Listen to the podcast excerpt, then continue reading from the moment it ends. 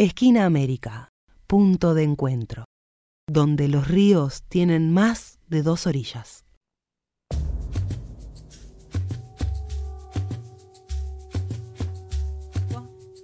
Coco, Coco, Coco, Coco, me gusta esta cortina. Me gusta esta cortina porque va ahí, patea para adelante, ¿no es cierto? A mí me gusta el, el ruidito siempre a tierra. Sí. El tambor. Coco, Coco.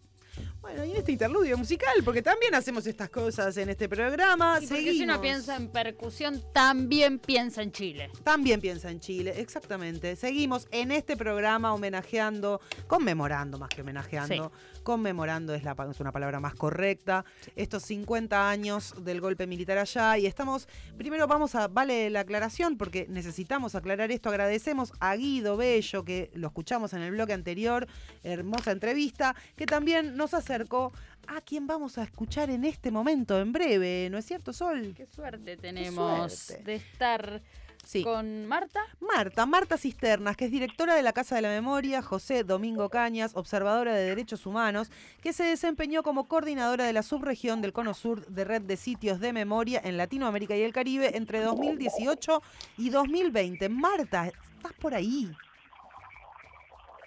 Hola, hola. Hola Marta. Bienvenida. Bienvenida a Esquina América. Acá te saludan Sol y Ana desde los estudios de la Universidad de Lanús. ¿Cómo estás?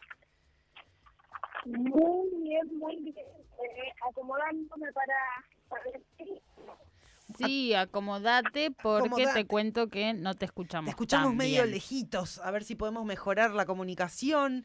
Eh, ¿Vos nos escuchás bien a nosotras? Las escucho lejos. Lejos. Eh. Vamos a ver si Ahí estamos subiendo el retorno.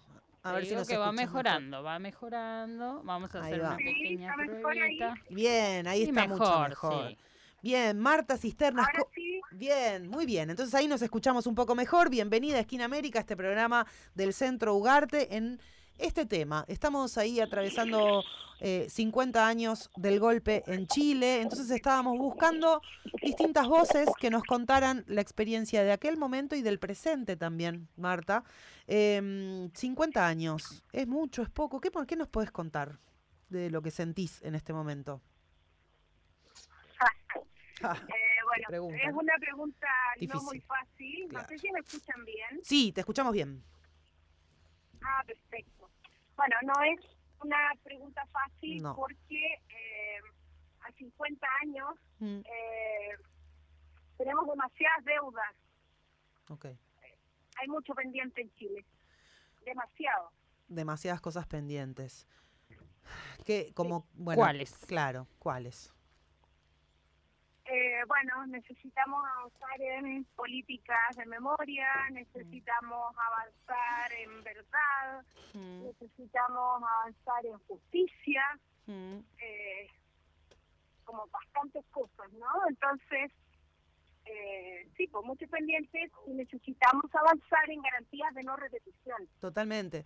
Yo siento, a ver si coincidís o, o corregime, ¿no? Pero la revuelta de 2019 de los estudiantes pareció ser como un avance de la sociedad chilena pidiendo em, esto mismo que estás contando y algo pasó y no sucedió. ¿Cómo haces esa lectura?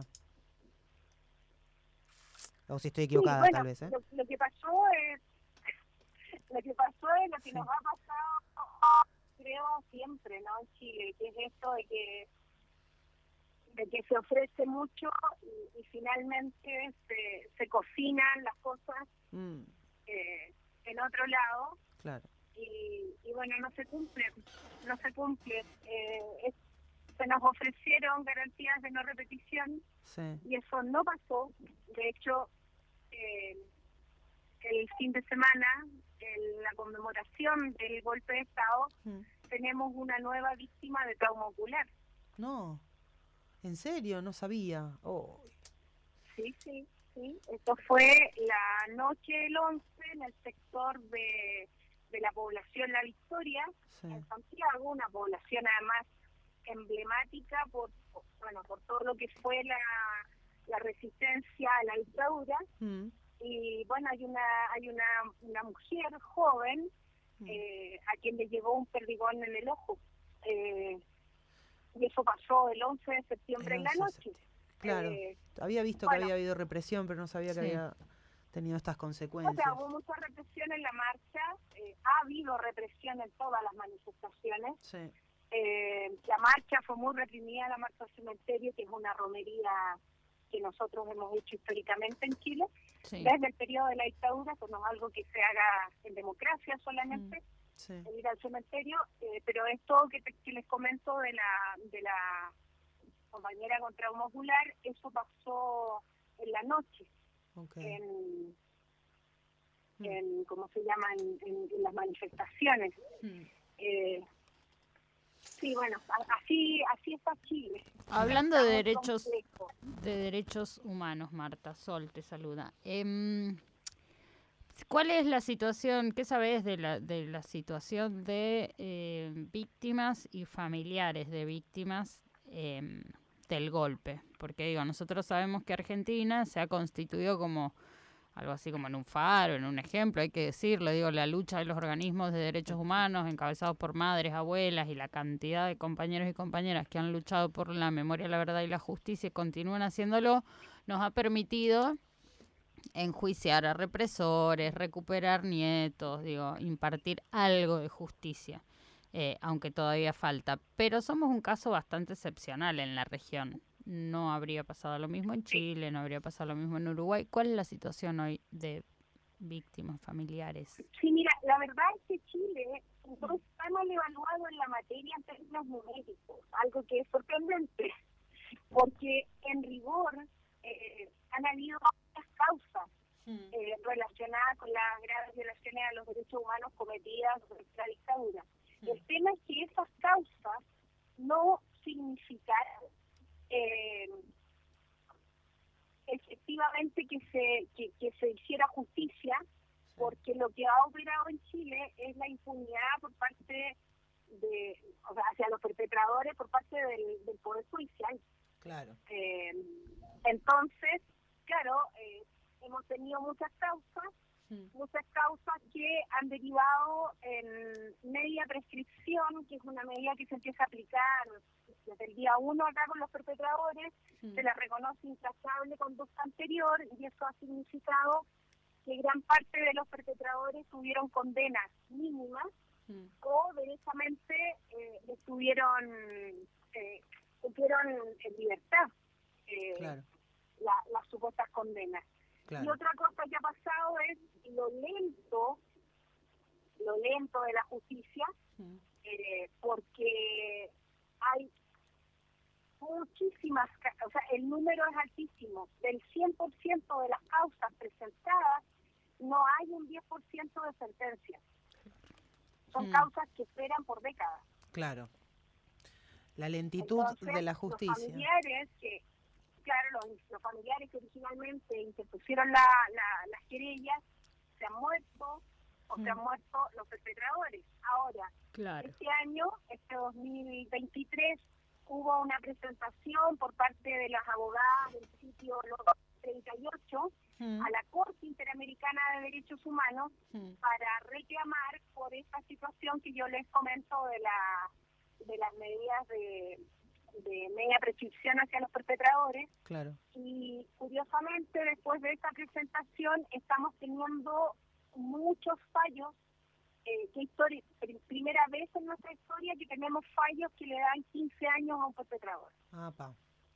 Y a nivel social, Pero una- eso está pasando Sí, ahora. claro, recién ahora. Y a nivel social, digo, la condena, el, el debate por los derechos humanos, esto de, ¿no? Veíamos carteles en la marcha de antorchas del otro día eh, declarando el nunca más, la marcha de mujeres también. Eh, ¿cómo, ¿Cómo ves el, el pensamiento general en la sociedad chilena respecto del golpe? Mira, lo que lo que ocurre aquí, me, me parece importante decirlo, Sí. eh, es que en Chile no ha habido políticas de memoria, políticas Claro. públicas de memoria. Entonces, eh, hay un desconocimiento muy grande por parte de, de gran parte, diría yo, de la población que no vivió la dictadura eh, en torno a lo sucedido. Claro. Entonces, eso eh, ha significado que en este minuto tenemos un avance fuerte no solo del negacionismo, ¿ah? porque claro, el negacionismo es, es una cosa, claro. eh, es negar, ¿no? Es decir, bueno, eso no pasó. Pero lo que se ha dado ahora es un avance muy grande de quienes eh, justifican las violaciones a los derechos humanos Mm. dicen de que, bueno, fue daño colateral, que era necesario. Tremendo. Eh, y se está instalando un discurso claramente fascista en Claro. Chile. Eso es lo que estamos viendo. Sí, que no es eh, excepción en la región, ¿no? Es como, eh, no es solamente Sí, Chile, Sí, sí, claro. claro. Este, qué difícil. Vos cuando mm, vivías en Chile, estabas en Chile cuando el golpe, eh, contanos un poco de...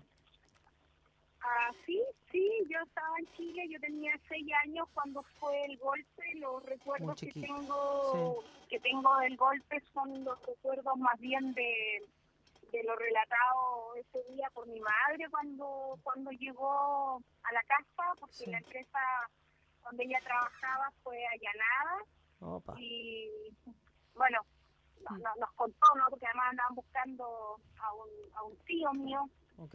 Digamos, fue exonerada el 12 de septiembre de 1973 por estaba a cargo de una central telefónica y dieron un listado de personas cuando llegan los milicos, cuando Mm. mi mamá puede volver a la central telefónica, Sí. llama a una de esas personas buscadas para avisarle que no apareciera por la empresa, el Claro. teléfono está intervenido, mi mamá le hacen un juicio y el 12 ya perdemos todo, ¿no? Casa, todo, Uf. absolutamente todo. Tremendo. Eh, así fue ese es mi recuerdo del golpe. fa, y tenías seis años y te Mm. acordás de todo esto. Y después... O sea, la- me acuerdo porque ver a tu mamá llorando, Claro. eh, claro, y contando muy dramáticamente, bueno, y al poco tiempo se llevan a un tío mío, un lugar que se llama la Isla Quiriquina, yo soy de la Mm. ciudad de Concepción, Sí. y la Isla Quiriquina, la Isla Quiriquina fue un campo de concentración, y a mi tío se lo llevaron muchas veces. Mm, Entonces, bueno, eso lo, lo, después mi madre estuvo secuestrada y bueno, ella sobrevivió a la prisión política y a la tortura, pero me acuerdo perfectamente, ¿no? ¿Cómo no acordarse realmente? Em, y hace un ratito mencionabas, eh, ah, te voy a sacar de ahí, aunque la verdad es que podríamos charlar un montón, em, sobre lo que fue el golpe y sus consecuencias tan dolorosas, pero mm, digo, comentabas de, de la represión de carabineros permanente a la protesta social en Chile, ¿no? Eh, Sí, y, y eso haya, digo, es medio polémico lo que voy a decir, pero te lo voy a preguntar de todas maneras, porque eh, este gobierno popular, progresista de, de Boric, no ha podido avanzar en resarcir tampoco, digo, a las víctimas de la represión del 2019, ¿no? No, no solo no ha podido avanzar, sino que también eh, hay más víctimas. eh, porque la, la policía no ha dejado de actuar realizando la protesta social, no ha dejado de actuar desde la lógica de combatir al enemigo interno. claro. Y, y eso es muy grave. Eso es muy grave porque eh, lo, lo que lo que tenemos es eh, un, un país que no ha, no ha logrado garantizar el derecho a la protesta social. Eh, para, bueno, las argentinas, los argentinos que estuvieron en Chile ahora el 11 de septiembre y en estos días eh, se, se dieron cuenta de que Chile, o sea, Santiago en particular, eh, el sector de, del centro de Santiago está totalmente enrejado. Somos Mm. un- una ciudad con rejas. Mm, Eh, y eso es por la limitación a- al derecho a la, a la protesta social.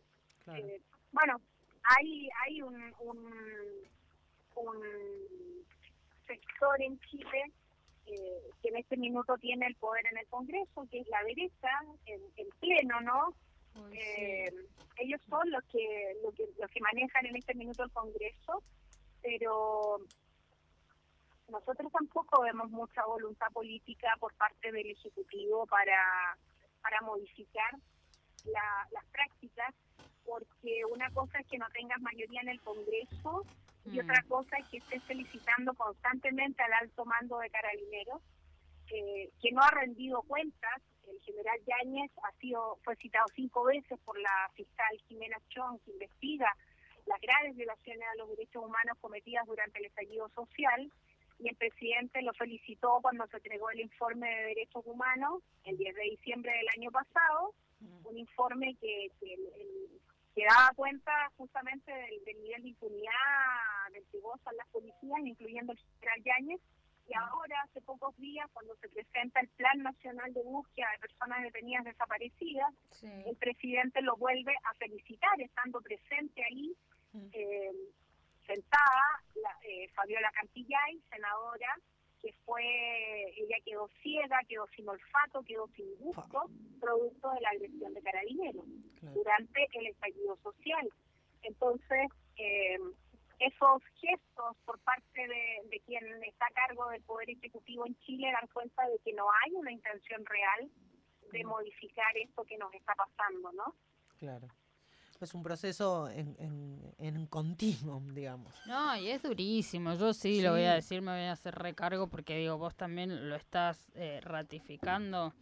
Eh, y es esto, ¿no? ¿Cuánta expectativa ha estado puesta en este gobierno después del estallido, con todo lo que ha, eh, con todo el dolor que ha implicado, con toda la lucha, con todos los sacrificios ¿eh? en la calle?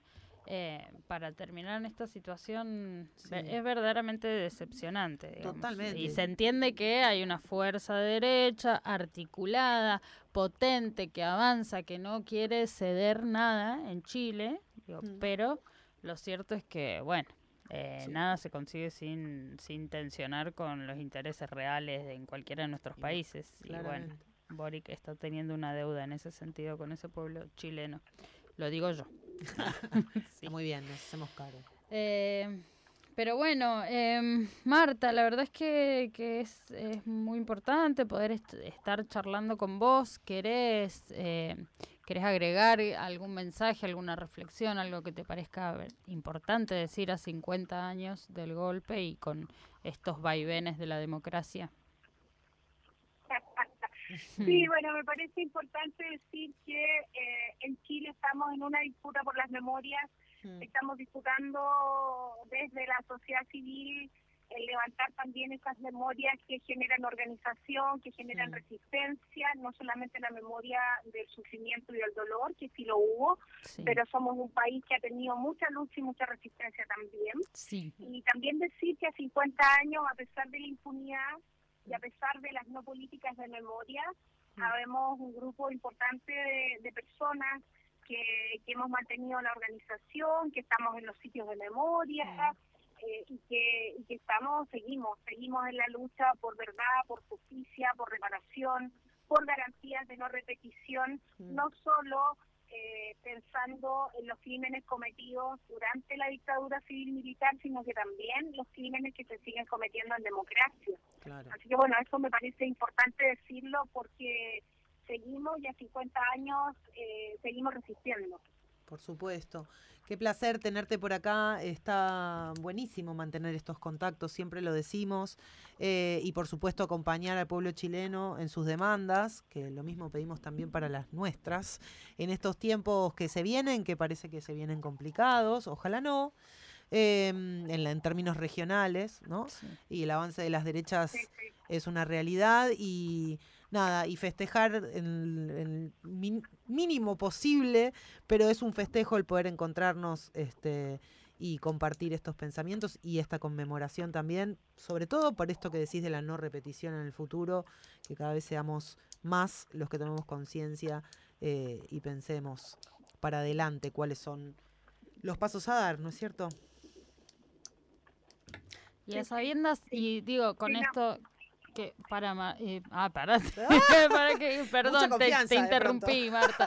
No pero quería decir que bien lo decías vos también recién eh, tiene que ver con el proceso de acumulación de la lucha popular, digamos. También en ustedes, en su resistencia, de la que vos sos parte y protagonista, junto con otros y otras, muchos otros y otras, eh, pervive el espíritu de Allende, del socialismo, pervive, bueno, esa voluntad de vivir dignamente. Así que gracias por no bajar los brazos. Sí. Bueno, muchas y muchas gracias a ustedes por, por llamar, por, mm. por hacer esta entrevista. Eh, y por, bueno, esto permite también visibilizar eh, lo que lo que está pasando, ¿no? Así que eso, bueno, muchas gracias.